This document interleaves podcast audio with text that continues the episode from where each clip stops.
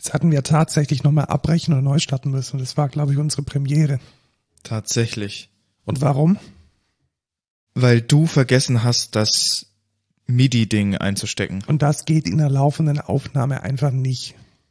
Sehr schade.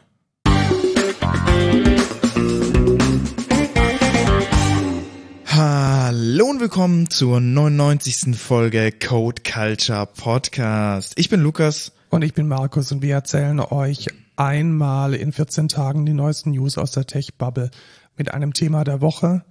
Heute geht es um Konfiguration von Software und mit ähm, viel, viel, viel Gelaber außenrum.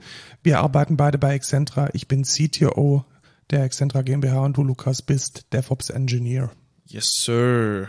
Und wir beginnen wie immer mit dem Feedback und Rückblick und erzählen euch, was wir so in der Vergangenheit erlebt haben in den letzten 14 Tagen und auch welche Themen sich weiterentwickelt haben aus unserem Podcast.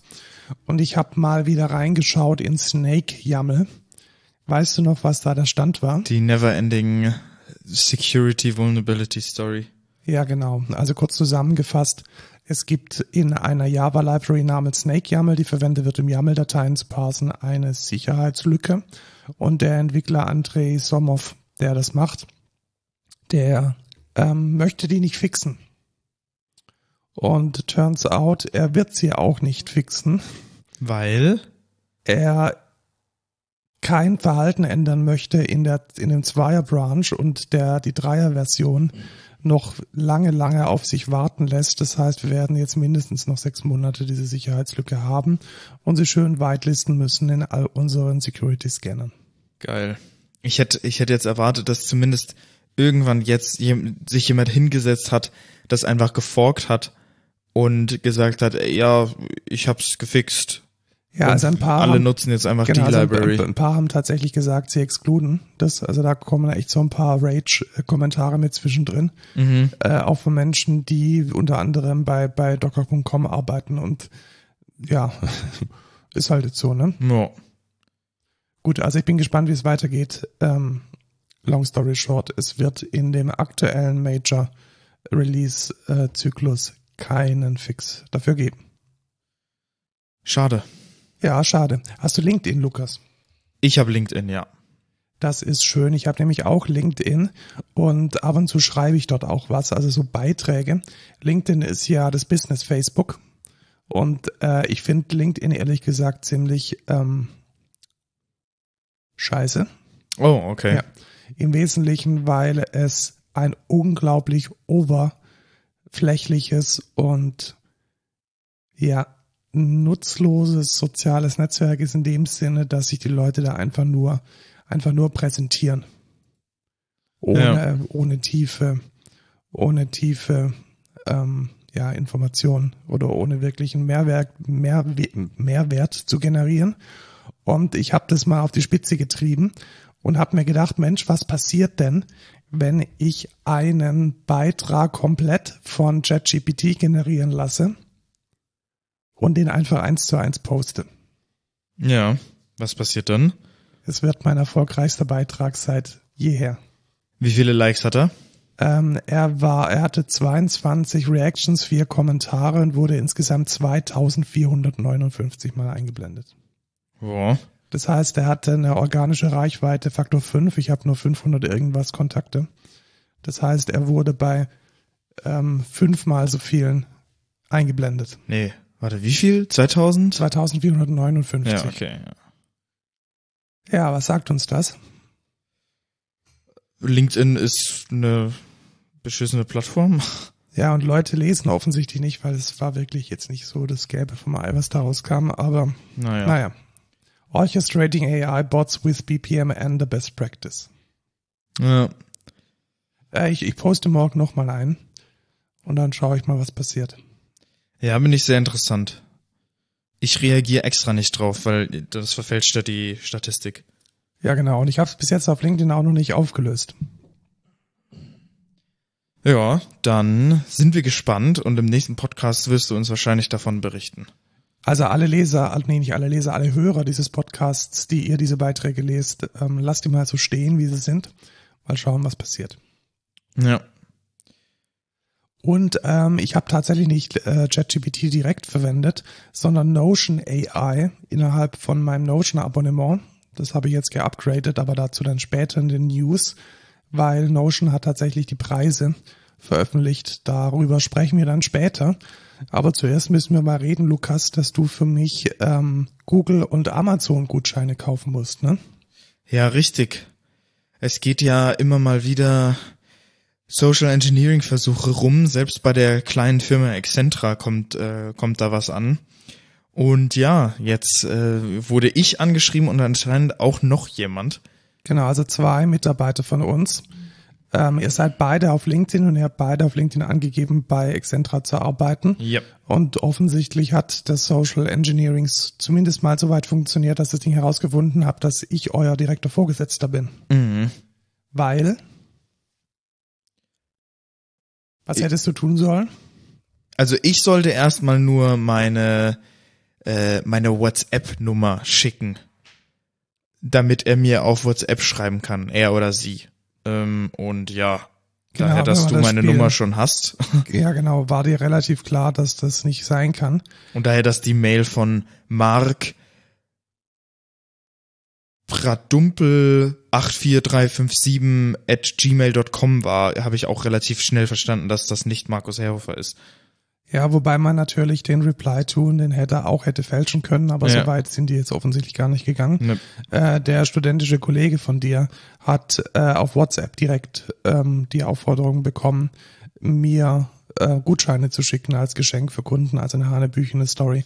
Ähm, es war kein gutes Social Engineering, also erstmal war es auf Englisch und Ja. unsere Kommunikationssprache ist Deutsch und ähm, sowas wie unser E-Mail-Footer und das ganze Zeug war auch nicht drin. Also wirklich Mühe gegeben haben sie sich jetzt nicht. Aber Aber die Frage ist, woher haben Sie denn die Nummer von dem anderen Kollegen? Muss ich ihn Also- mal fragen. Also grundsätzlich kann man bei WhatsApp oder in anderen ähm, sowas wie Telegram oder Signal ja auch nach dem Namen ähm, suchen. Und die Ja. Person hat jetzt einen Namen, der, ähm, der relativ einzigartig ist. Aber Du kannst doch nicht einfach nach einem Namen suchen und kriegst dann die Nummer raus. Weiß ich nicht. Ich glaube Können nicht. mal. also ich weiß nicht. Finde ich aber äh, ein bisschen scary, aber sonst ja ist halt äh, kennt man dieses Social Engineering in der IT-Branche. Umso wichtiger, passt drauf auf. Nicht Ja. alle E-Mails, die vorgeben, von eurem Chef zu sein, sind auch von eurem Chef oder Chefin. Richtig. Ich habe mir ja ein neues iPad gekauft, Ja. weil ich die PDS auf dem alten nicht mehr lesen konnte. Also das war ja unglaubliche Zumutung. Dabei hat Markus auch nur vergessen, seine Brille aufzusetzen. Ähm, überraschenderweise, muss ich sagen, ähm, ist der Unterschied zwischen dem iPad Pro 2017 und dem jetzigen beim Schreiben mit dem Apple Pencil echt groß. Okay. Und ich bin jetzt umgestiegen. Okay. Ich bin jetzt wirklich umgestiegen und habe mein äh, liebgewonnenes Leuchtturm-Notizbuch mit äh, GoodNotes ersetzt. Oh. Ja. Na dann.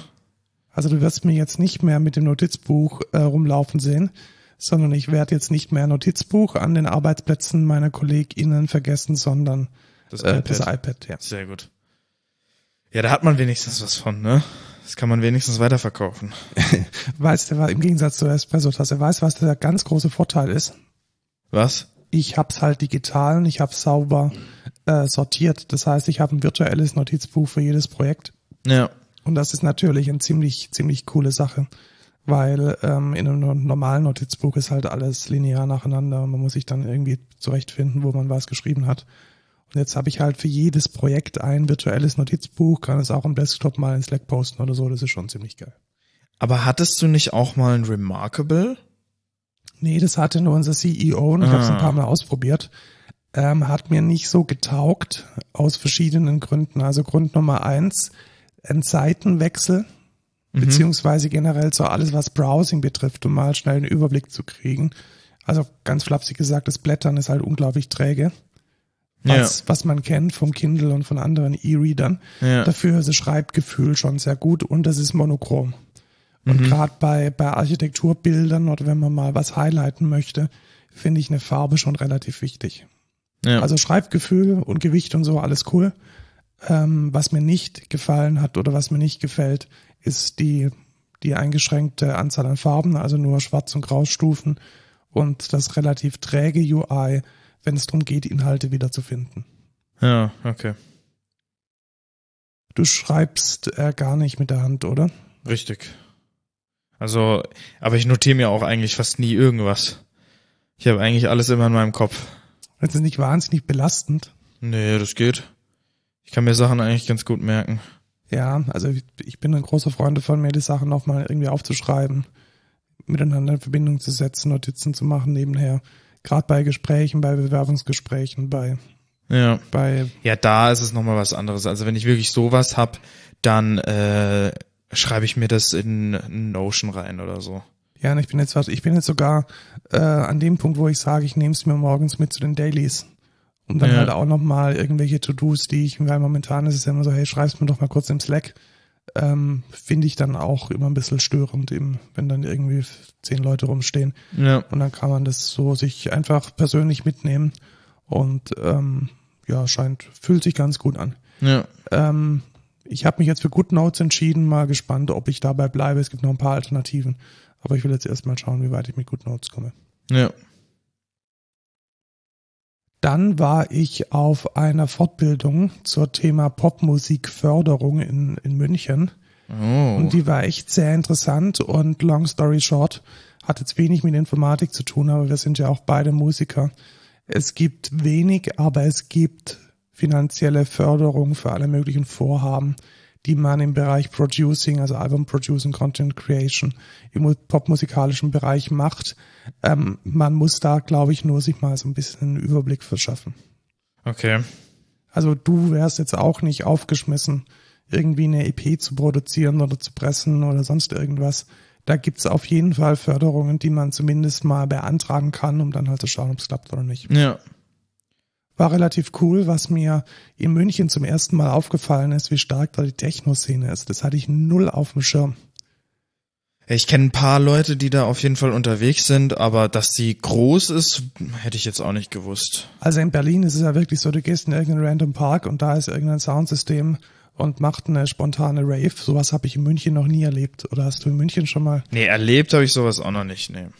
Also deswegen war mir das völlig, völlig fremd. Aber es gibt da offensichtlich einige Crews, einige Soundsystems, einige Kollektive, die da aktiv sind. Und ja, ich bin mal gespannt, was da so in den nächsten äh, Monaten und Jahren passiert, weil sie sich vor allem bei München beschwert haben, dass es eben eine komplette Illegalität gibt, was das Veranstalten von, ähm, von solchen Raves betrifft. Ja. Also du baust dieses Soundsystem auf und zwei Minuten später kommt die Polizei und kassiert dich ein.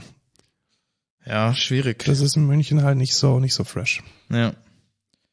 Aber wie ist es mit Random Dances? Funktioniert das gut oder? Das geht eigentlich relativ gut in München. Aber den muss man dann weiß. halt anmelden, nehme ich Ja, an. die meisten, ja, also es gibt auch welche, die sind nicht angemeldet, da sagt man dann, ja, man hat sich zufällig getroffen, aber ich hab's jetzt auch noch nicht mitgekriegt. Ich glaube, einen, doch einen habe ich mitgekriegt, der aufgelöst wurde, aber sonst ist da jetzt, glaube ich, auch noch nie was passiert.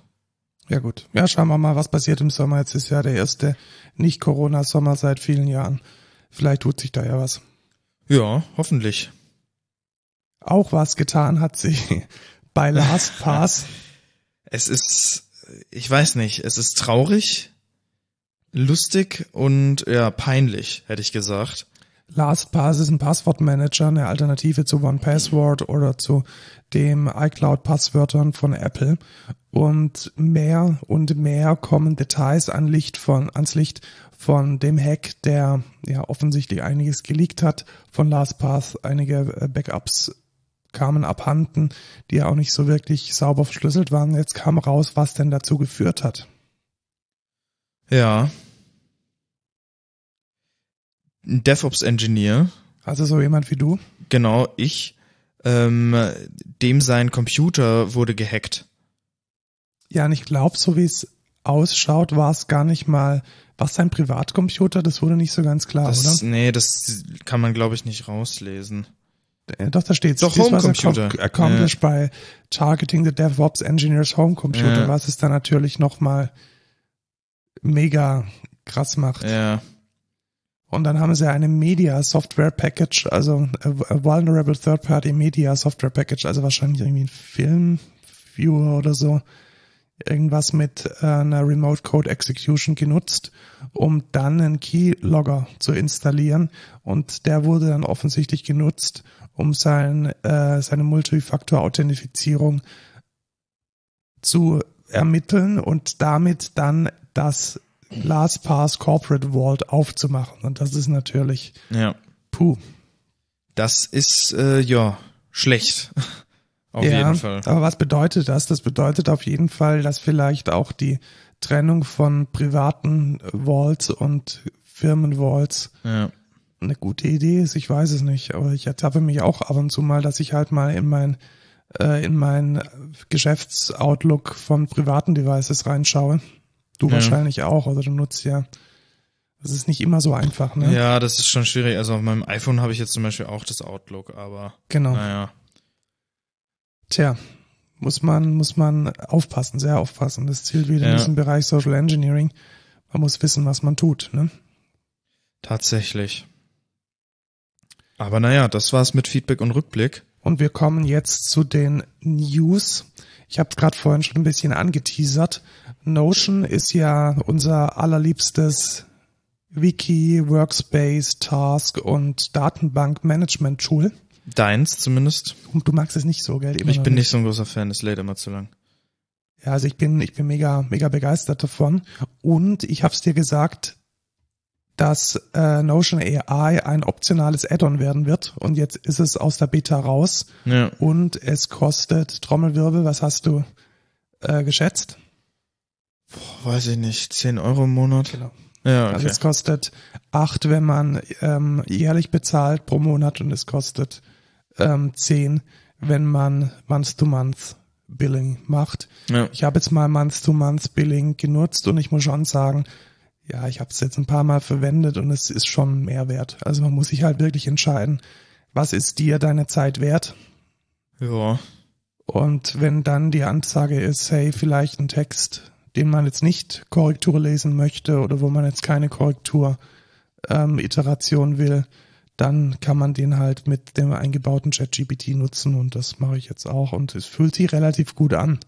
Und es ist aber trotzdem halt ein zusätzlicher Kostenpunkt, offensichtlich noch zusätzlich zu den Kosten von ChatGPT. Also wenn man ChatGPT im Pro-Plan hat, dann zahlt man ja auch nochmal 20 Euro, glaube ich. Ich weiß es gar nicht. Ja, doch 20 Euro. Und da wäre auch meine Frage an dich. Würdest du sagen, das lohnt sich dann trotzdem?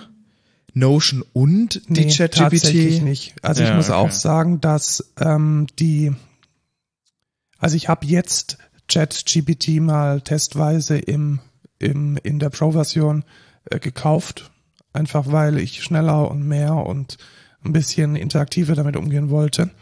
Ich glaube aber, dass ich hauptsächlich Notion nutzen werde aus verschiedenen Okay. Gründen. Der Grund, der also der Hauptgrund für mich ist, dass Notion die Prompts schon sauber vorgefertigt hat. Mhm. Also sowas wie Improve Spelling oder Make Shorter oder Improve Writing ist da schon mit eingebaut. Und ich Ja. muss nicht erst mir überlegen, was jetzt der geilste Prompt und der geilste Dialog wäre, jetzt irgendwie einen Text zu erweitern, zu ergänzen oder so. Ja, tatsächlich. Dafür das- ist es natürlich ganz nice. Was halt auch super geht, ist äh, Tabellen zu erzeugen. Mm, Also das okay. geht in Notion extrem gut. Also ich kann jetzt wirklich sagen, mach mir eine Tabelle mit ähm, den wichtigsten ähm, Social Media Plattformen. Mhm. Weiß ich, ich muss ein Konzert promoten und dann mach mir eine Tabelle und dann kann ich da jeweils den Status machen. Ja. Und dann äh, rewrite the following äh, rewrite the following ähm, text to a short Instagram ähm, description. Und dann kann ich, also das ist, du kannst praktisch in deine tägliche Arbeit, es ist viel, viel, viel besser integriert, ja. als wenn du dann immer zwischen ChatGPT und deinem eigentlichen Tool hin und her springen musst. ja. AI kam jetzt auch in, ähm, in Raycast. Hast du das verfolgt? Äh, ich habe es nicht direkt verfolgt. Ich habe es gesehen, dass es geht, aber ich hab's, mich hat's dann auch nicht so krass interessiert. Ja, also was macht es natürlich? Ähm, es packt auch ChatGPT, also tatsächlich wieder OpenAI DaVinci 3 in ähm, die in die die Raycast Vervollständigung. Also Ja. du kannst dann tatsächlich sowas sagen, äh, rephrase as a tweet, du markierst irgendwas, das ist jetzt die Story, die sie hier vorgeben, rephrase as tweet, ähm, oder du kannst dann auch direkt einen Dialog mit ChatGPT in Raycast führen und ja, das ist so das, was passiert. Ja, ich find's halt ganz interessant auch, dass immer, also ich meine, die sagen jetzt hier ChatGPT natürlich in dem Ding, aber in Raycast heißt es natürlich Raycast AI. Ja, genau, weil man, da habe ich mich ja auch damit befasst. Also wie ich, ich baue es ja gerade auch ein in unser Produkt und man darf es nicht ChatGPT nennen. Okay. Also ich darf es, ich darf es jetzt Weil nicht. das eine Genau, getrademarktes es ist Ding. eine Trademark, Ah, genau. okay. Also ich, es ist ein Feature, welches äh, eine OEM-Lizenz ist. Das heißt, ich kann es Excentra oder Explore AI nennen, aber ich kann es jetzt nicht ChatGPT Explore nennen oder so oder Explore Ja. ChatGPT. Das darf man nicht. Man darf praktisch nicht mit diesem Markennamen Werbung machen. Und ChatGPT ist auch nur dieses Chat-Produkt. Also dieses, Mhm. dieses Produkt, wo man chat.openai.com chatten kann und dieses Modell, welches man in der API verwendet, ist ja was anderes. Es muss ja, Ja. nicht zwangsläufig ein Chat sein, es kann ja auch nur eine Autovervollständigung oder so irgendwas anderes sein. ja. Und deswegen darf man es so nicht äh, nennen. Äh, machen wir auch nicht. Äh, wir nutzen es anders, aber es macht schon relativ viel her. Und ich finde, das ist der richtige Weg. Also ich glaube tatsächlich, dass AI halt ein Feature in bestehenden Anwendungen wird und weniger ein individuelles Produkt, das ausschließlich auf AI basiert. Und dann musst du für jede AI einzeln zahlen. Ist natürlich. Glaube ich auch wieder nicht. Also erinnerst du dich am Anfang, als die ersten, ja du wahrscheinlich nicht, aber ich noch, da gab es äh, zum Beispiel Twitter und so und auch andere ganz, ganz, ganz frühe soziale Netzwerke, die haben dir angeboten, SMS zu schicken, weil es noch keine Push-Nachrichten gab. Mhm. Und auch das war immer ein Paid Add-on. Ja. Und heute, weißt du, kostet es nichts mehr. Ja, weiß Also ich nicht. Ich, ich glaube wirklich, dass, dass mehr und mehr die, diese AI-Features ihren Platz in den Produkten finden werden und inklusive sein werden. Ich glaube zum Beispiel nicht, dass, also Microsoft hat es ja schon angekündigt, in die Office-Produkte AI einzubauen. Ich glaube nicht, dass dann dein Microsoft 365 Abo teurer wird. Glaube ich nicht. Hm. Ja, ist die Frage. Wobei es natürlich in gerade in Outlook extrem viel Sinn macht, da nochmal äh, Rephrase in a friendly ton oder ähm, Aber ich meine, wie viel mehr Kosten das doch für Microsoft an der Stelle sind? ja, aber die, die Welt dreht sich weiter, weißt du? Also das ist ja der freie Markt. Wenn es Microsoft nicht macht, dann macht es ein anderer. Ja. Also ich bin da, ja, es wird wahrscheinlich, also grundsätzlich müssen wir uns, glaube ich, äh, müssen wir, glaube ich, feststellen, dass dieses AI nach dem ganzen äh, Zusammenbrechen von irgendwelchen Blockchains jetzt der große GPU-Fresser ist. Ja, das kann gut Also sein. das ist, glaube ich, das, was in der Cloud jetzt wirklich Rechenleistung braucht. Das ist nicht irgendwie so, also wenn ich mir jetzt Notion vorstelle, Notion ist ja nichts anderes als äh, Daten rein, Daten raus. Das ist jetzt ganz, ganz, ganz wenig an CPU-Power. Ähm, da ist das, was die AI macht, gigantomanisch viel mehr und viel größer. ja. Und das wird schon auch echte Kosten erzeugen. Also echte Kosten in Form von Hardware, in Form von Bandwidth, wenn man die Dinger verteilt laufen lässt und in Form vor allem von äh, GPU-Zyklen, CPU-Zyklen. Und das ist schon eine, ja, eine Sache, die bestimmt durch eine Upselling dann refinanziert werden muss. Aber so geht halt die Welt weiter, ne? Ja. Werden wir dann sehen, ne? Werden wir sehen. Und äh, das geht jetzt dann auch gleich in die nächste News über, denn das, was wir als Chat GPT kennen, das ist jetzt tatsächlich auch als API nutzbar. Also man konnte ja schon vorher die Modelle äh, verwenden, ähm, allerdings war es nicht möglich, das Modell zu verwenden, was dann ChatGPT tatsächlich unter chatopenai.com verwendet hat. Und dieses Modell heißt jetzt nicht mehr TextDaVinci 003, das war der Vorgänger, sondern das heißt einfach GPT-3.5-Turbo. Aha. Und das kann man jetzt in der API verwenden. Und was sie auch endlich, endlich in der API verändert haben, das vielleicht auch nochmal als äh, Anschluss an das, was wir letzte Woche oder in der letzten Folge gesagt haben, da haben wir ja gesagt, wie man den, äh, wie man den, die API verwendet. Und da hatten wir ja gesagt, dass der Post Request direkt den Prompt beinhaltet, wenn du dich erinnerst. Mhm. Und jetzt ist es so, dass man da ein, äh, ein ganz kleines Datenobjekt mitschickt, wo man nochmal die Rolle angibt. Okay. Also du kannst ja tatsächlich sagen, so das ist jetzt der User, der diese Frage stellt und das ist dann der Agent, der die Frage beantwortet. Also dass man nicht immer schreiben muss, act as an agent oder act as a corrector, sondern dass man diese Rolle mitgeben kann in einem klar definierten Datenmodell. Das geht jetzt. Ja, nice. Und um damit mehr Das so dieses ist Hin ja und Her chatten. Deutlich angenehmer. Ja, ist angenehmer. Ja. Ist aber auch teurer geworden. Also ähm, die ähm, die äh, es kostet halt mehr Token als Text DaVinci Mhm. 003, aber äh, weniger als die früheren Versionen von GPT.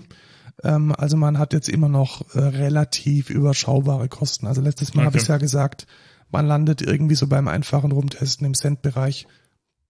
Und das skaliert wirklich nur dann, wenn man ein Massenprodukt äh, macht. Ja. Und die Whisper AI, das ist die Text-to-Speech. Nee, andersrum. Oh. Speech-to-Text ist jetzt auch in der neuen Version verfügbar. Ah, okay. Was schickst du dann da hin? Ein, Äh, Audio tatsächlich. Also, eine MP3 oder wie? ja, ich glaube, ne, also MP3 ist zu groß. Da würde man wahrscheinlich eine ultra komprimierte irgendwas hinschicken. Und äh, die gibt dir dann die, ähm, gibt dir dann die, doch, tatsächlich eine MP3 ist oder Standard, sorry. Ah, also, okay. Ja, wobei M4A ist das, was ich meinte, weil das kann man mega krass komprimieren. Ähm, und da kannst du dann äh, Speech-to-Text machen. Okay. Und das kostet, ähm, lass mich hier nochmal schauen, die Nullen zählen, äh, 0,6 Cent pro Minute, was eigentlich auch okay ist. Ja. Also gerade wenn man jetzt was für sich so einen Podcast transcriben möchte, ist das okay. Aber wir haben es ja selber gesehen, wie geil es funktioniert, nämlich gar nicht. Ja. Aber für, für 0,6 ähm, Cent die Minute, das ist, ist voll fein, finde ich. Ja. Tatsächlich. Da wäre auch mal interessant, ob das dann in so ähm, Homebrew-mäßige Sprachassistenten eingebaut werden könnte. Äh, gibt es schon tatsächlich. Da hatte ich letztes Mal einen ausprobiert. Das war so ein, ähm, das war so ein, äh, ja, so ein kleines Web-Frontend für Whisper API. Okay. Und dann ging es an DaVinci 3, glaube ich, als, ähm, also praktisch einfach eine einfache Konkatenation von, äh, ich, ich rede was rein und ich krieg dann eine Antwort. Ja, okay. Und ja, natürlich geht das. Also, Weil dann würde ich vielleicht sogar eine News vorschieben, wenn es okay ist. ja, mach das. Äh, und zwar wollte ich äh, über eine Smart Home News, sage ich mal, reden. Ähm, wer schon länger den Podcast hört, der hat schon mitgekriegt, ich bin auf jeden Fall ein sehr großer Smart Home Fan, ein Enthusiast, sagt man so schön. Und ich benutze Home Assistant als meine Smart Home Zentrale. Und da ist jetzt quasi die dieses Jahr für Home Assistant ist äh, Year of the the Voice oder so oder Year of the irgendwas. Ähm, und es geht dieses Jahr darum, quasi einen eigenen Sprachassistenten einzubauen mit in Home Assistant rein. Hm, okay. Und das würde ja in sowas wie dieses äh, ChatGPT Whisper Ding ja mega gut funktionieren. Also was die quasi jetzt schon unterstützen, die packen immer jeden Monat ein Update raus. Äh, das ist quasi immer, also es ist immer die Jahreszahl, also 2023 Punkt und jetzt haben wir die Version 3, weil wir ja Februar quasi fertig haben, glaube ich. Ja. Und genau. Und was die jetzt schon drin haben, ist ein Textassistenten, quasi sowas wie diese Chatbots, die man äh, auf verschiedenen Seiten kennt. Da kannst du jetzt rein sagen, also reinschreiben, turn off all the lights oder so. Und dann kann der schon dann mit deinem Smart Home interagieren in dem Aspekt.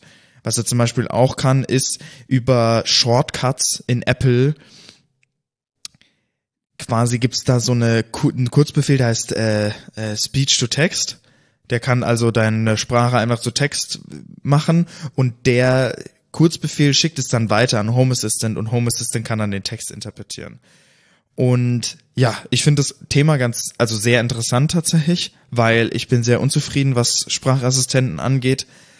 Ich habe zu Hause eine, äh, eine Siri, äh, so ein HomePod Mini, zwei davon und ja, es funktioniert immer so mäßig. Ich bin immer so, es ist nie so, dass ich sag, ey, das ist ein hundertprozentiges äh, System, wo ich mit zufrieden bin. Es, manchmal versteht sie mich nicht, manchmal ist es irgendwie, dass sie in irgendein Problem reinläuft. Ich habe keine Ahnung, was für ein Problem. Ich habe keine Ahnung, warum es nicht geht. Am Ende will ich nur einen Timer stellen oder so und dann sagt die, äh, Entschuldigung, es dauert gerade etwas. Alter, du musst doch einfach nur einen scheiß Timer stellen. Stellen wir doch den Timer. Das, ich verstehe sowas nicht. Und es ist alles immer so mega krass ans Internet gebunden. Ich meine, klar, die ganzen riesigen Sprachmodelle müssen irgendwie in der Cloud sein und da computed werden. Aber ich bin halt unglaublich enttäuscht einfach von dieser Capability, dass ich einfach nur meine Geräte steuern will, einen Timer haben will und mir einen Wecker stellen. Das bin ich tatsächlich auch. Und wenn man jetzt so das Feature-Set, also vor vielleicht fünf, sechs Jahren war ähm, Siri und Echo, die Alexa war, war cool. Aber wenn man jetzt die Capabilities von ChatGPT 3 anschaut, dann stinkt das halt massiv. Dann, dann hängt, hinkt es so ja. weit hinterher. Und da hat sich meiner Meinung nach auch an Innovationen in den letzten Jahren nichts getan.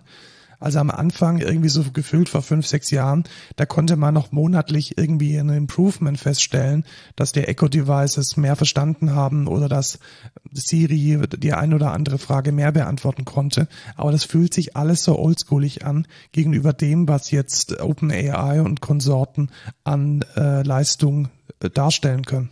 Ja. Und ich finde es halt, ich bin halt insgesamt auch enttäuscht darüber, dass es sowas wie einen Offline-Modus einfach gar nicht gibt. Ich meine, das hat jetzt, das spielt jetzt nicht unbedingt in dieses AI-Thema krass rein, aber so Basic-Funktionalität, dass zum Beispiel hatte ich, gab es mal einen Stromausfall äh, im Pfaffenhofen und ja, meine Alexa ging dann halt nicht. So, für die Zeit. Natürlich, weil der Strom ausgefallen ist. Dann gab es irgendeinen Fehler, als es wieder hochgefahren ist, dass mein Netzwerk nicht richtig hochkam und mein ganzes Haus war quasi lahmgelegt, ja? weil ich dann mit der Alexa halt gar nicht interagieren kann. Die, die kann gar keinen Prompt mehr verarbeiten. Null. 0,0 und es ist halt so schade, weil ich will halt einfach nur einen Kack-Wecker stellen und irgendwie einen Timer stellen und das geht halt nicht. Und deswegen bin ich sehr gespannt, inwieweit diese Home Assistant Lösung mir eine Lo Lokalität, einfach einen offline-mäßigen Support liefert mit vielleicht auch kostengünstigeren Devices. Ich bin halt, ja, ich bin einfach ein bisschen enttäuscht, was die ganze Sparte angeht. Und vor allem, wenn man jetzt sagt, okay, ich sehe, was ChatGPT kann, dann kann meine Siri halt nichts dagegen. Und das kann die ja nicht mal offline. Weißt du, das, was sie jetzt schon nicht gut kann, kann sie nicht mal offline, sondern muss auch ans Internet. Ich weiß es nicht. Es bin, ich bin sehr enttäuscht. Ja, ich habe gerade eben noch mal den den äh, Beitrag von Home Assistant ergoogelt. Tatsächlich kann man die Engine auf ChatGPT 3 um, ja. umswitchen.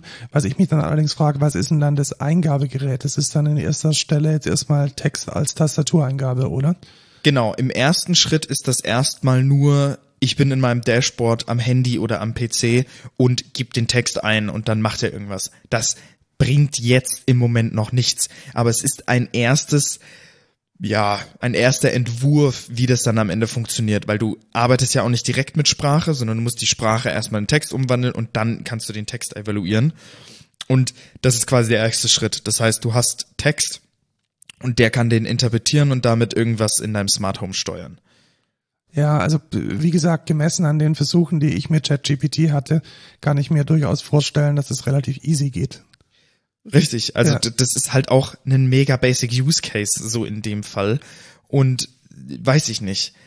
Die die Frage ist auch später vor allem, wenn ich jetzt sag, okay, der kann jetzt irgendwie mit gewissen Audiogeräten interagieren, was für Audiogeräte sind das? Ne? Wie binde ich die ein? Funktioniert das über Bluetooth? Ist das IP-Netzwerk? Funktioniert es vielleicht über Meta, was ja auch ein großer Bestandteil ist von äh, Ja, den Updates. Gibt's halt, das wäre vielleicht tatsächlich mal so ein, ich glaube, sowas gibt's auch, dass man halt eine, eine 3D gedruckte Box hat, da ein Mikrofon reinklebt, ein Raspberry Pi und da läuft dann direkt der Home Assistant drauf. Ja, aber dein Home Assistant ist ja dann eine zentrale Stelle. Das heißt, du hast ja dann, also in der Box, wo das Mikrofon mit drin steckt, hast du ja dann ein Mikrofon. Und deine Wohnung ist ja größer als Also ein du Raum. meinst, dass man dann verschiedene, ja, Eben. Glückwunsch, aber ich glaube tatsächlich, dass man für, für Audio-Echtzeitbearbeitung schon oder für, für Public Das ist halt die Frage. schon sowas im Stil von einem, also mindestens mal ein, ein Pi Zero braucht. Ja, oder dass man vielleicht sagt, man hat einen Agent, einen Home Assistant Agent, der dann irgendwie das verarbeiten kann und dann äh, direkt damit sprechen kann, dass du halt eine gewisse Processing Power hast. Ja, spannende, spannende Geschichte. Ja. Also was halt, ähm, glaube ich, da sehr schwierig wird, das in der Open Source Welt zu machen, sind halt diese ganzen Richtmikrofone, die selbst in so einer billigen Echo-Variante mit drin sind. Weil einfach random so ein Mikrofon in den Raum stellen ist halt immer ein bisschen schwierig. Ja, tatsächlich. Das wird echt nochmal interessant. Was aber der zweite Teil auch von dem ganzen Update Sachen sind, ähm, was ja letztes Jahr am Ende des Jahres es erst so richtig gestartet ist, ist Meta. Da sind die auch dran. Es gibt schon quasi Integrationen für Meta und Thread, wie man gewisse Geräte einbinden kann. Das ist aber alles noch eher beta-lastig. lastig. Und ja, da sind die aber auch dran. Und es wird jetzt, also ich glaube, dieses Jahr ist echt auch ein Jahr, was Smart Home vielleicht endlich mal einen weiteren Schritt nach vorne bringt. Ich hoffe es auf jeden Fall. Ich hoffe es sehr. Ähm, mit Meta und Thread und dem ganzen Home Assistant, Sprachassistenten, Sach und AI. Ich glaube, da wird sich einfach viel tun. Und ich bin äh, ja sehr gespannt. Ja, das bin ich auch, vor allem weil eine geilere, open sourceigere, also nochmal OpenAI ist nicht Open Source, also nicht, dass Ja. das jetzt hier irgendwie so rüberkam, als sei das hier der äh, die, die, die Bahnhofsmission der AI, das ist das absolute Gegenteil, also die kosten richtig viel Geld, aber sie sind halt momentan die besten.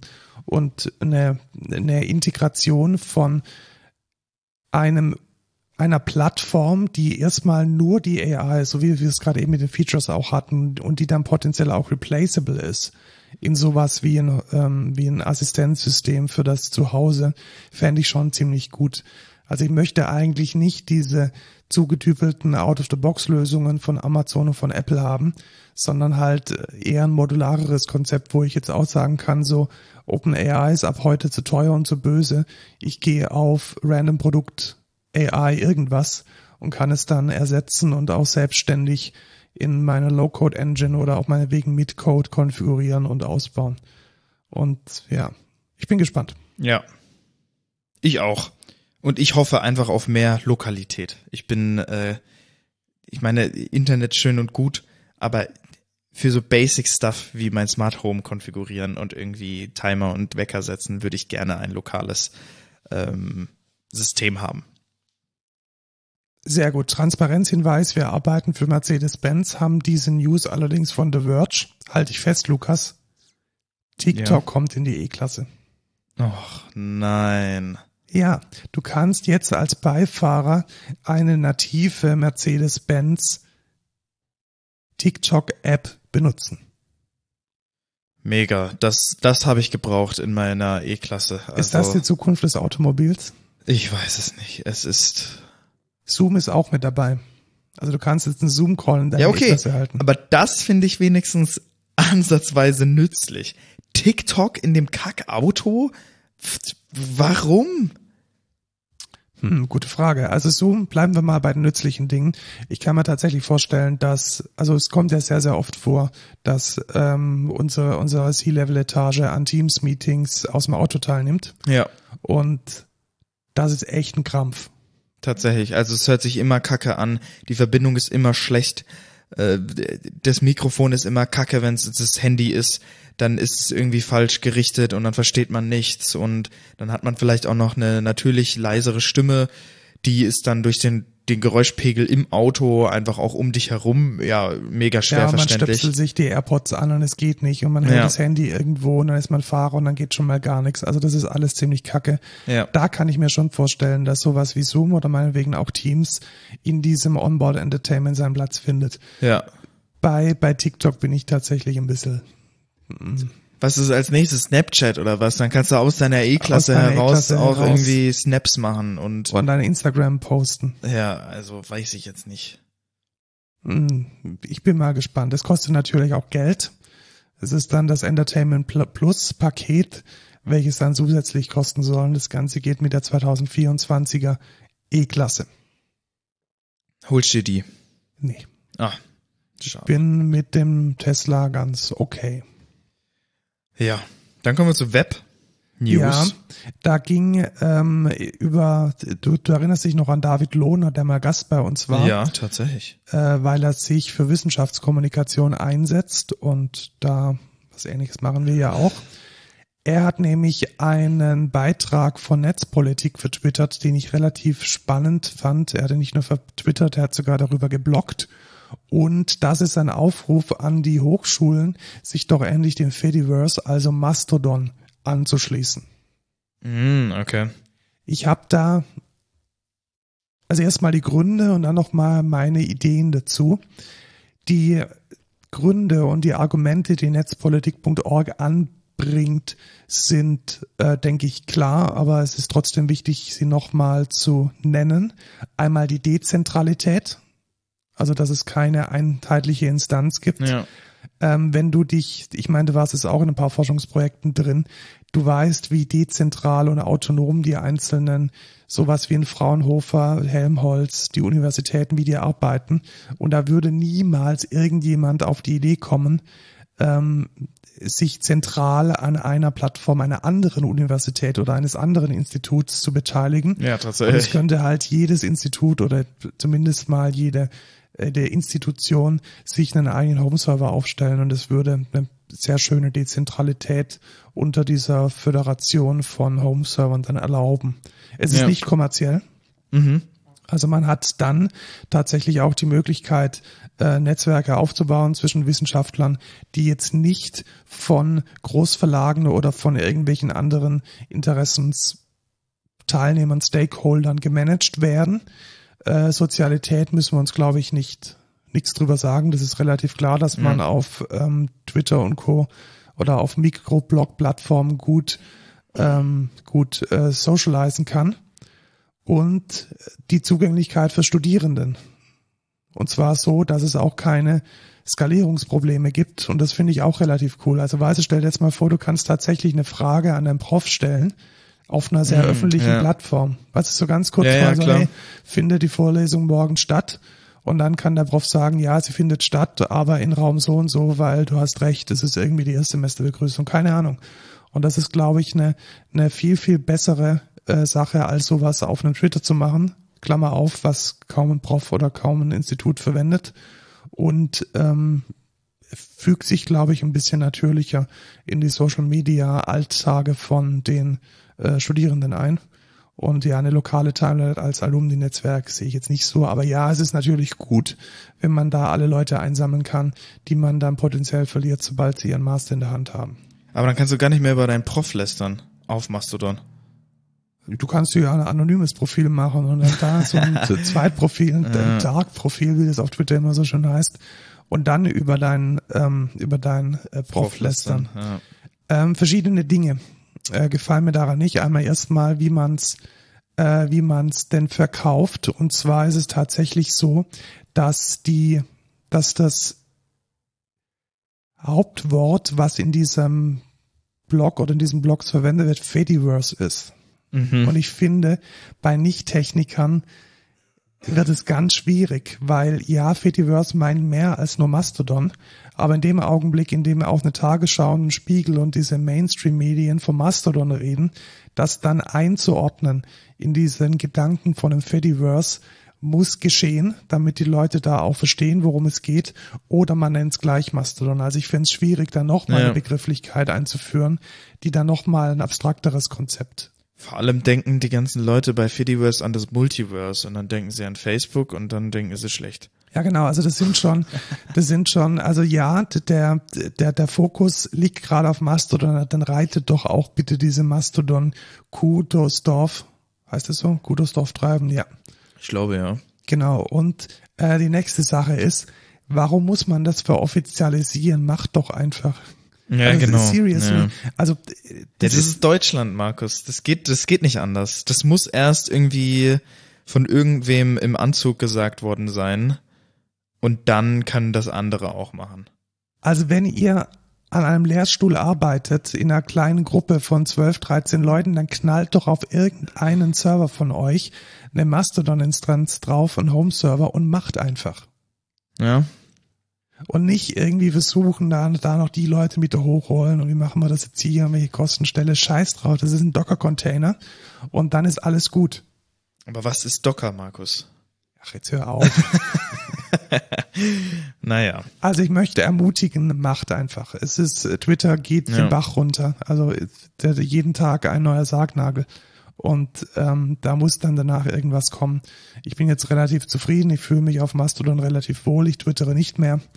Und ähm, das ist die Zukunft. Das ist jetzt gesetzt. Und dann macht da doch bitte auch mit. Ja. Sind wir wieder bei TikTok? Sind wir wieder bei TikTok. Lukas, äh, bist du hübscher geworden? Boah, das geht, glaube ich, gar nicht mehr. so nämlich, Leute. Hast du es ausprobiert? Ich habe kein TikTok. Gut, dann erzähle ich mal, worum es geht. Ja. Also es gibt einen, bei TikTok gibt's Filter, das sind einfach Videofilter, die man über seine Videos legen kann und die werden auch in Echtzeit beim Aufnehmen schon äh, berechnet. Und das, was jetzt als Bold Glam Glamour, Bold Glamour, Bold Glamour, Bold Glamour wahrscheinlich herausgekommen ist, ist Lukas atemberaubend. Okay. Also kennt, du, du kennst ja noch so von so frühen Filtern, dass die oft so snappen und so und so, wenn Ja. man mit der Hand drüber fährt und wenn man irgendwie sein Gesicht verzieht und so, dass die dann nicht mehr rechnen können. Und da ist es jetzt nicht so. Nein.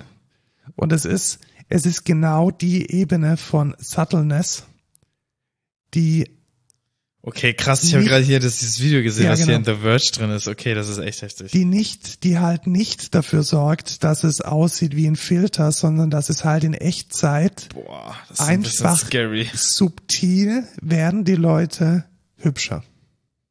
Aber wirklich subtil. Auf eine, auf eine relativ, auf eine unglaublich subtile Weise. Du kannst zoomen, du kannst deine Hand davor packen.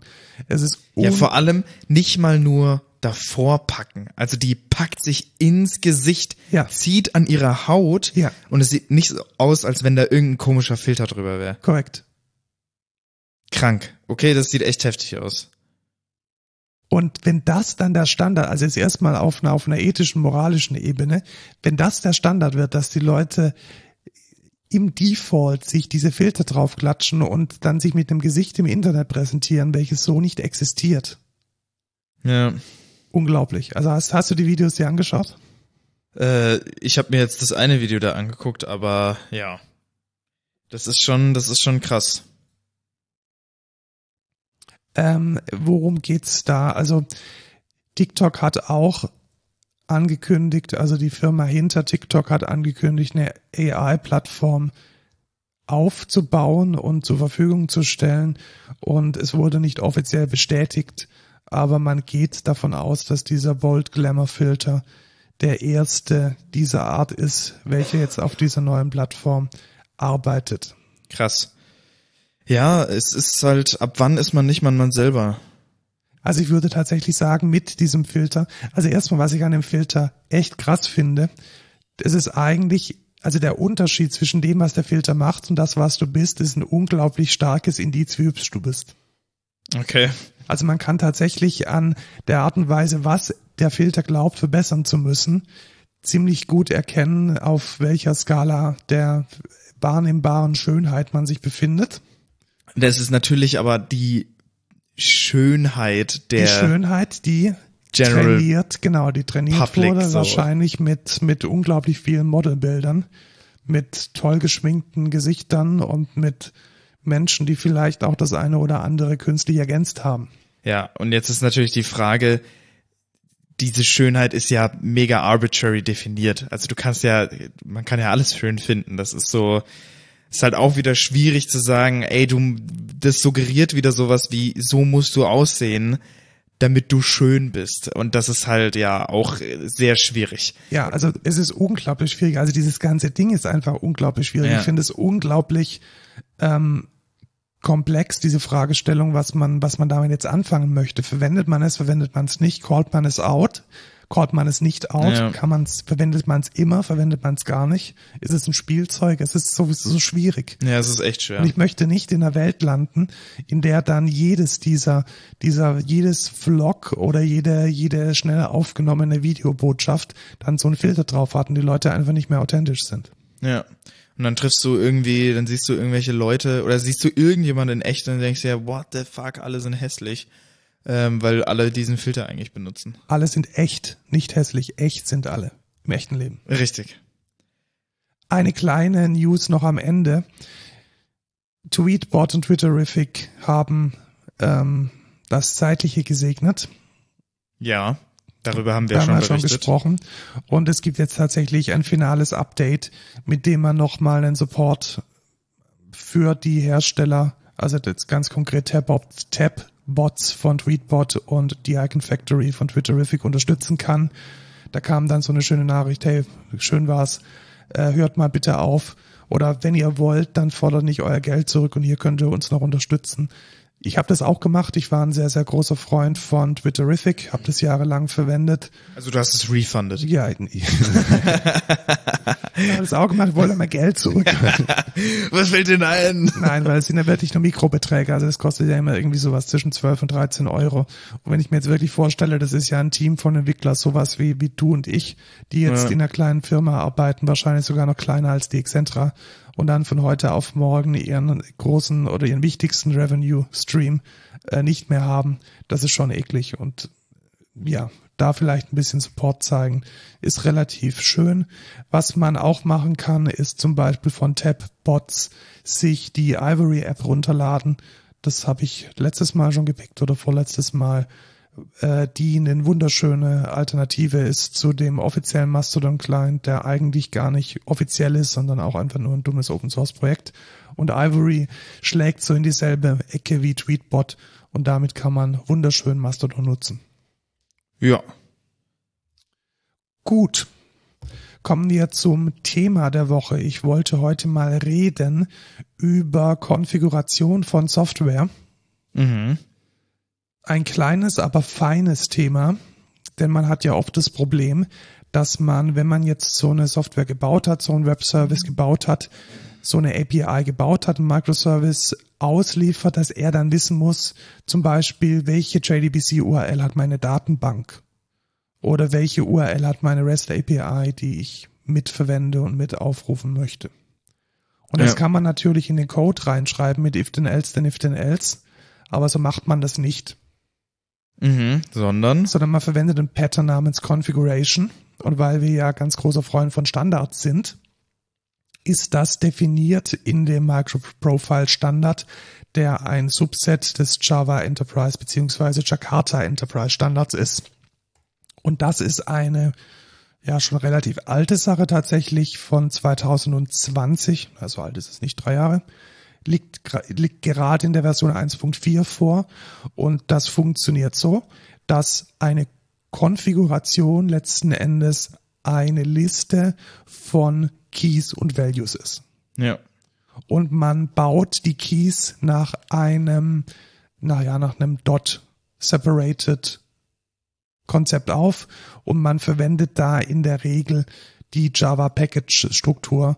Und da ist es einfach ein guter Net Citizen oder ein guter Java Citizen Best Practice, wenn man die dann immer anfängt mit einer Domain, die man auch besitzt. Also in unserem Beispiel de.excentra.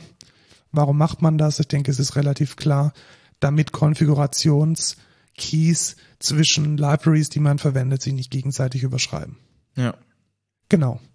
Und man kann dann diese Konfigurationen in, gehen wir jetzt erstmal davon aus, die kommen irgendwo her, da reden wir nachher nochmal ganz ganz besonders drüber. Man kann diese Konfigurationen dann über Dependency Injection sich reinladen. Mhm.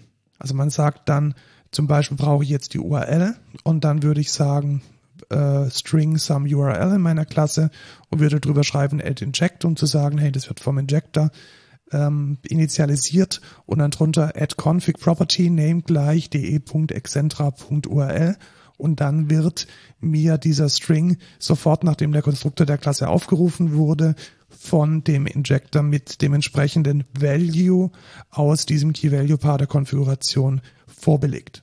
Ja. Was muss dann natürlich auch sein? Man muss ähm, die Klasse selbst injecten, sonst geht's logischerweise nicht. Hm, Richtig. Was kann ich noch tun? Ich kann auch mir die ähm, mir die Config Property als optional injecten. Dann habe ich den schönen Vorteil, dass ich dann sowas wie, wenn es gesetzt ist, macht das ansonsten jenes. Und ich kann mir auch, wenn ich es will, die äh, Config direkt injecten und sie mir dann fragen über get value. Also Config Config und dann kann ich get property aufrufen und kriegt es dann mit. Ja. Soweit, so gut. Die Frage ist jetzt, wo definiere ich denn diese Properties? In einer Properties File. Ja, in dem ersten Schritt schon. Und jetzt fängt es an spannend zu werden. Also, es gibt ja gewisse Properties, die möchte ich als Default-Wert speichern Mhm. Und möchte die in einem vielleicht sogar mitbringen mit meinem Container. mit meinem ja Mit nicht meinem nur Programm. Containers, vielleicht sogar nur mit, mit meinem Maven-Modul. Mhm. Und manchmal möchte ich die ja auch deployment abhängig definieren. Also du als DevOps möchtest sagen, die Software, die von uns bei John Deere läuft, die braucht eine ganz andere Konfigurationswert als dieselbe Software, die bei Porsche läuft. Richtig. Und dann braucht man letzten Endes eine Art Kaskade von vielen, vielen unterschiedlichen Orten, in denen man diese Properties definieren kann. Und diese Kaskade ist tatsächlich in dieser Microprofile-Config auch definiert und wird dann implementiert von unserem Lieblingsframework von Quarkus. Und die schauen wir uns jetzt mal an, in welcher Reihenfolge da was genutzt wird. Das aller, allererste, was man nimmt, ist die config configuration file in meta-inf microprofile-config.properties. Hast du die schon mal benutzt? Nein. Und ich glaube tatsächlich, da stehen nur Default-Werte drin. Oder hast du sie schon mal benutzt? Nee, tatsächlich nicht. Aber das sind wahrscheinlich auch nur Sachen für JVM oder so. Ja, ich glaube auch. Also ich denke, da sind wirklich nur die Properties drin, die von einem Framework auskommen oder die man wirklich ganz tief unten haben möchte.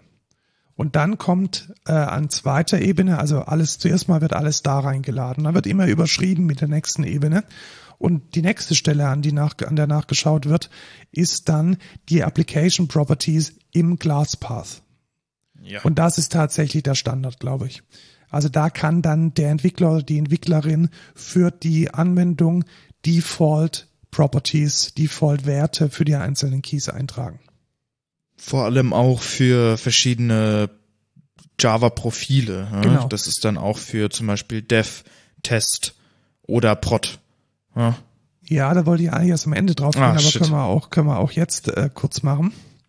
Ähm, genau, weil man möchte vielleicht auch im Development oder im äh, Test oder im Production oder wie gerade eben schon gesagt, in unterschiedlichen St Stages unterschiedliche Werte haben. Und da kann man dann auch in diese Application Properties im Fall von Quarkus mit Prozent Dev, Prozent Prod die Keys prefixen, um dann die entsprechenden Werte nur in einem gewissen Profil zu haben. Das geht übrigens überall. Also das kann man nicht nur Okay, in der das wäre jetzt tatsächlich meine nächste. Frage gewesen. Das geht überall. Das geht tatsächlich überall, aber es macht halt überhaupt keinen Sinn.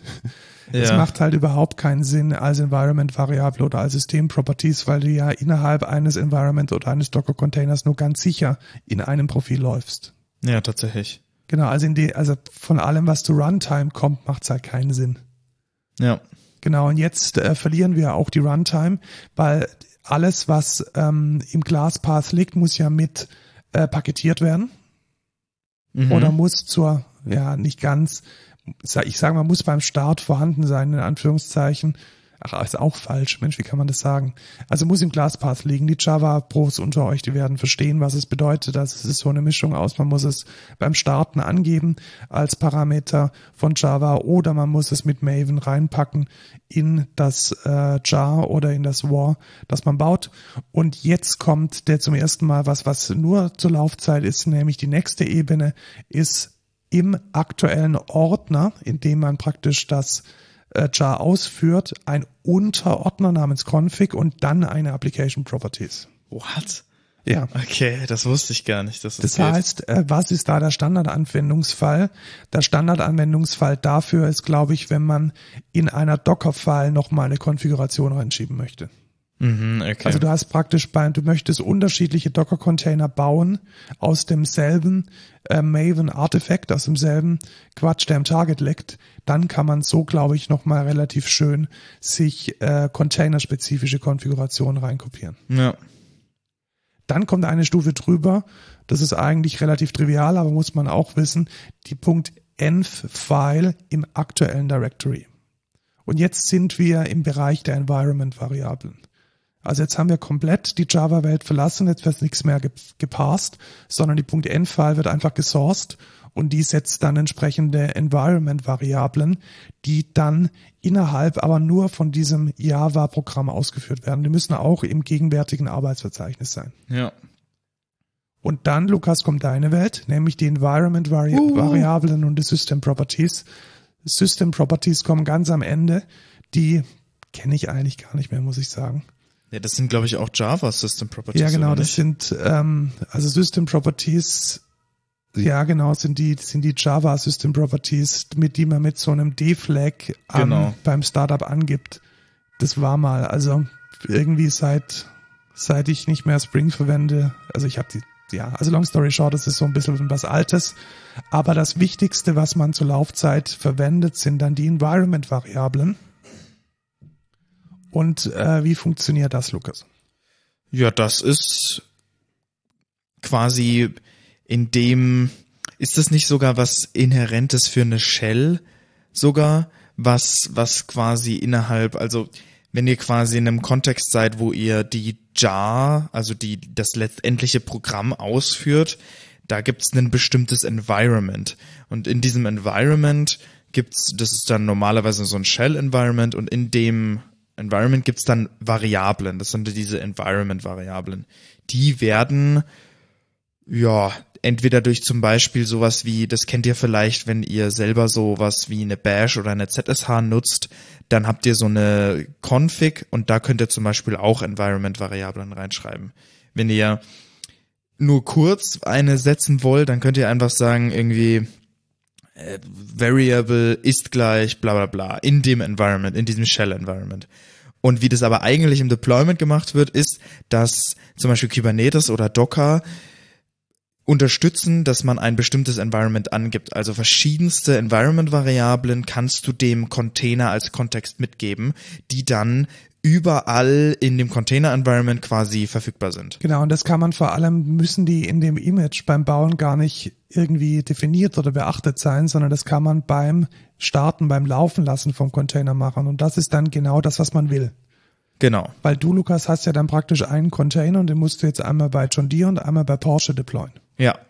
Und dann kannst du über Helm unterschiedliche Werte für dieselbe Environment-Variable in die Container reinschreiben über deine CICD. Genau. Und dann funktioniert sozusagen dasselbe, dasselbe Docker-Image funktioniert dann einmal gegen die richtige URL bei John Deere und einmal gegen die richtige URL bei Porsche und wahrscheinlich dann, wenn wir irgendwann dasselbe Image auch bei Mercedes deployen, auch bei Mercedes. Genau.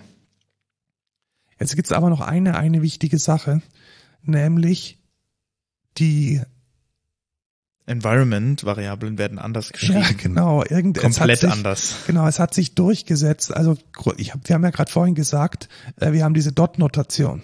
Das heißt, wir haben sowas wie de.excentra.service.url. Ja. Und jetzt ist es so, dass irgendwie seit 560 Jahren die Unix-Welt die Environment-Variablen ausschließlich groß schreibt. Und mit Underscores. Und mit Underscores.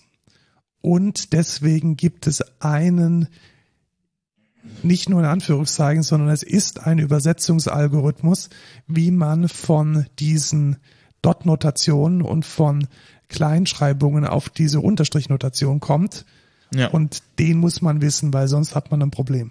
Ja, da wird jeder Punkt und jedes andere Sonderzeichen in einen Unterstrich konvertiert und alle Buchstaben werden groß geschrieben. Genau. Also alle Buchstaben werden capitalized Ja. und alles, was kein Buchstabe ist und keine Zahl, wird zu einem Unterstrich. ja. Also ein Punkt wird zu einem Unterstrich. Genau. Ein Bindestrich wird zu einem Unterstrich. Yep. Ein kleines S wird zu einem großen S, ein großes S wird nicht angefasst.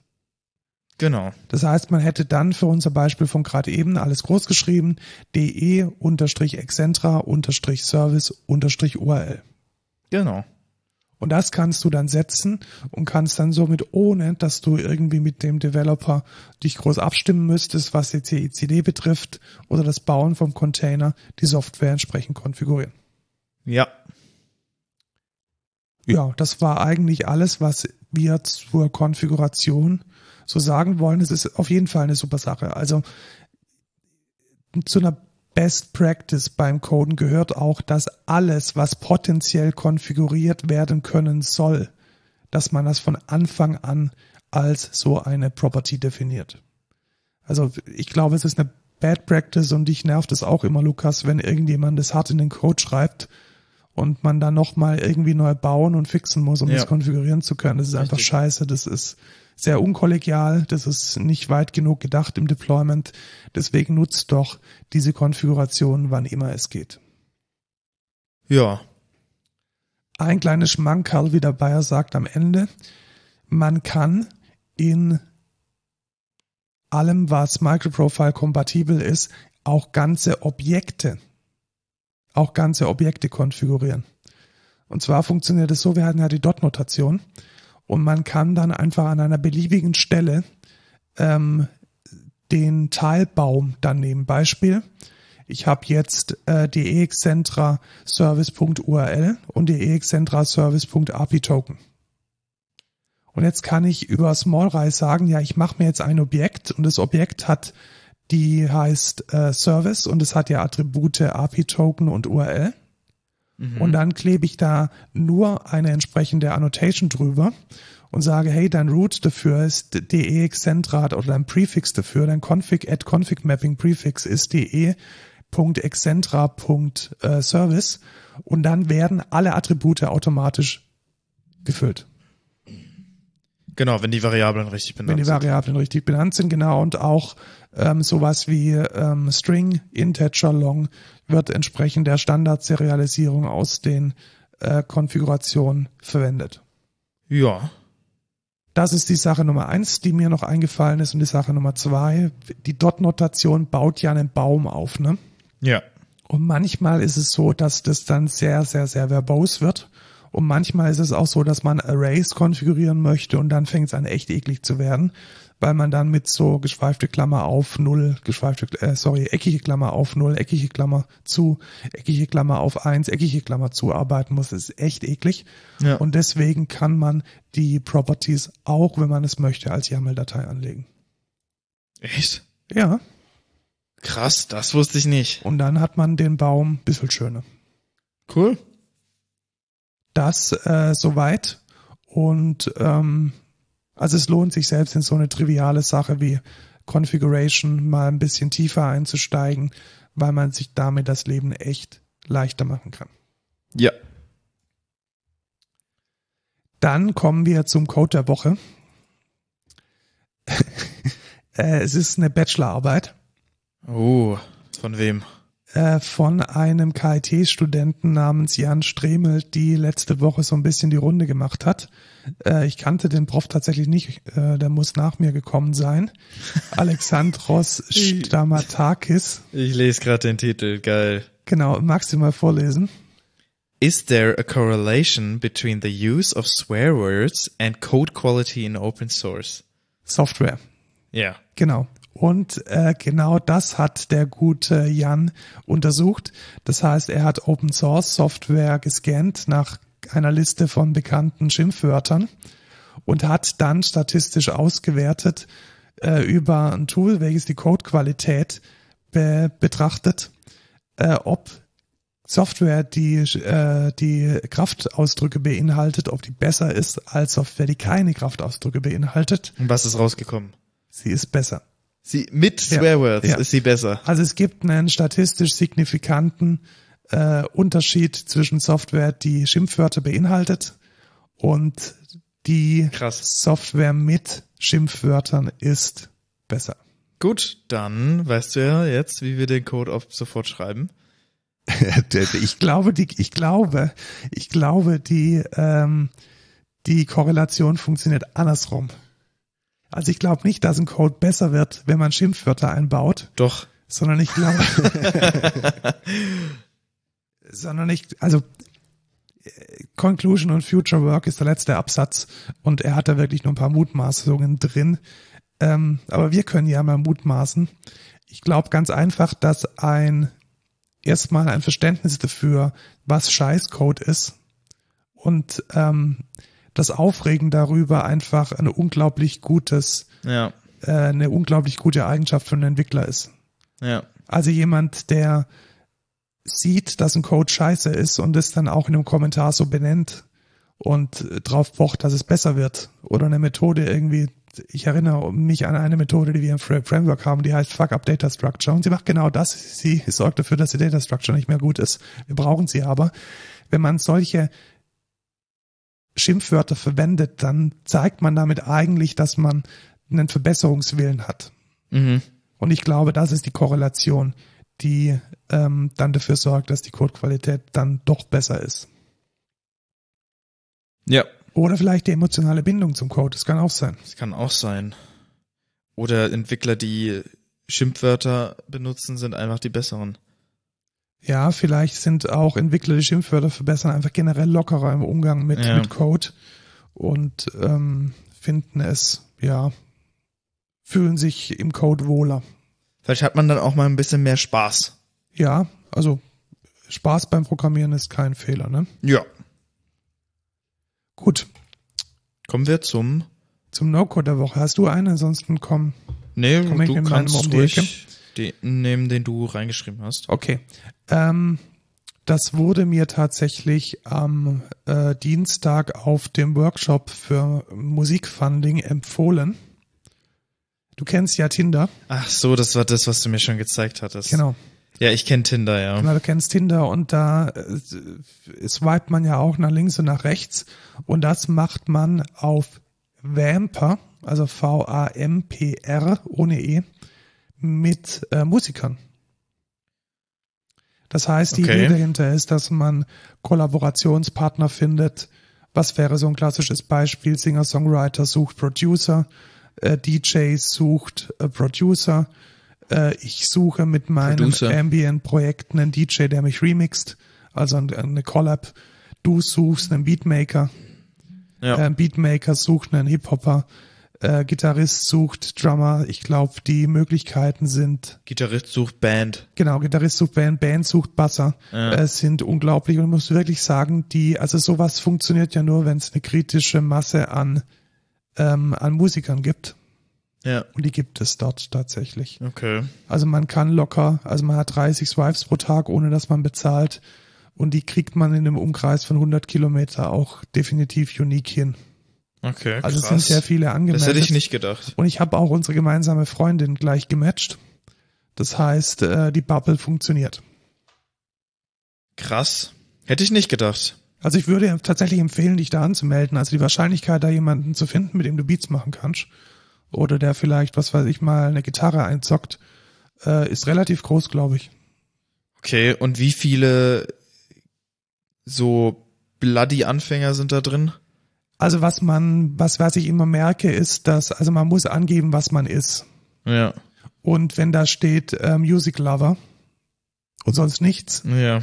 dann äh, swipe man einfach nach links, ne? Ja, tatsächlich. Und wenn man jetzt schon sieht, irgendwie Gitarrist, Band, Leadsinger, dann weiß man jetzt schon, dass die Person entsprechende Erfahrung hat und auch einen Track Record. Und ansonsten kann man das ja im Chat klären. Also das ist ja keine Dating-Plattform, wo man jetzt eine mega tolle Figur machen muss, sondern man schaut halt, wer, wer kann was und wer kann vielleicht an gemeinsamen Projekten mitarbeiten. Und dann ist das halt im Chat zu klären. Richtig. Naja, dann gucke ich da doch vielleicht auch mal rein. Oh. Und dann können wir uns beide nach rechts swipen und dann Ja. miteinander chatten. Als würden wir noch nicht schon Musik zusammen machen. Stimmt, ja. Ja. Gut. Gut, dann kommen wir zur Verabschiedung. Folgt uns auf @codeculturepod bei Twitter, noch bei Twitter. Bald auf Mastodon vielleicht. Folgt der Excentra auf LinkedIn, Code Culture bei buymeacoffee.com, karriere.excentra.de, wenn ihr bei uns arbeiten wollt, äh, codeculture.excentra.de für eine E-Mail. Er findet uns beide auf LinkedIn, wo wir lustige Chat-GPT-generierte Beiträge posten. Tschüss, Lukas. Ciao, Markus.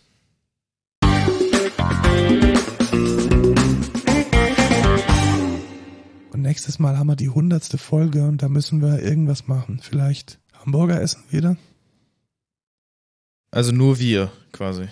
Ja, aber diesmal äh, bezahlt die Firmenkreditkarte, weil 100. Mega. Freue ich mich.